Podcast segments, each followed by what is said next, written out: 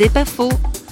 Les amis sont de véritables cadeaux. L'écrivain Jacqueline Dossois a pu le constater encore après le décès de son mari. Alors j'ai beaucoup d'amis, des gens absolument merveilleux qui ne m'ont pas quitté et qui m'ont aidé à traverser le trou noir des sept années. Sept ans de deuil.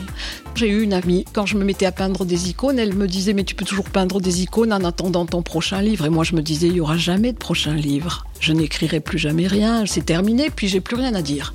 Alors que grâce à eux, grâce à Dieu, et grâce à eux, que Dieu m'a donné, maintenant, sans que Daniel ait cessé d'exister en moi, sans que cet amour ait cessé de me porter, eh bien je fais ce que Daniel voulait que je fasse tout de suite, c'est-à-dire j'ai repris pied dans la vraie vie. Et ça, c'est aussi un cadeau de Dieu.